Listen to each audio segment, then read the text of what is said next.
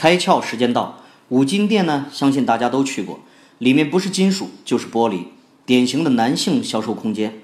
可家得宝呢，作为一家五金店，他却发现越来越多的女性懒于多次恳请丈夫去刷墙啊，或者是装一个什么调光器啦，而且一个不争的事实，大家都觉察到了。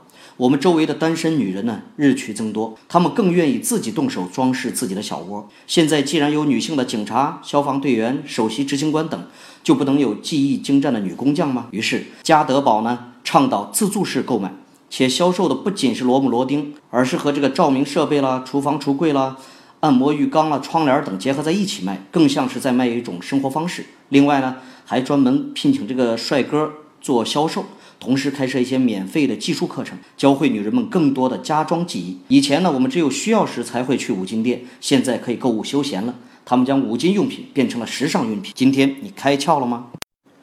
更多节目，请扫描封面二维码，关注公众号“开窍”，和更多小伙伴一起来听故事、开脑洞。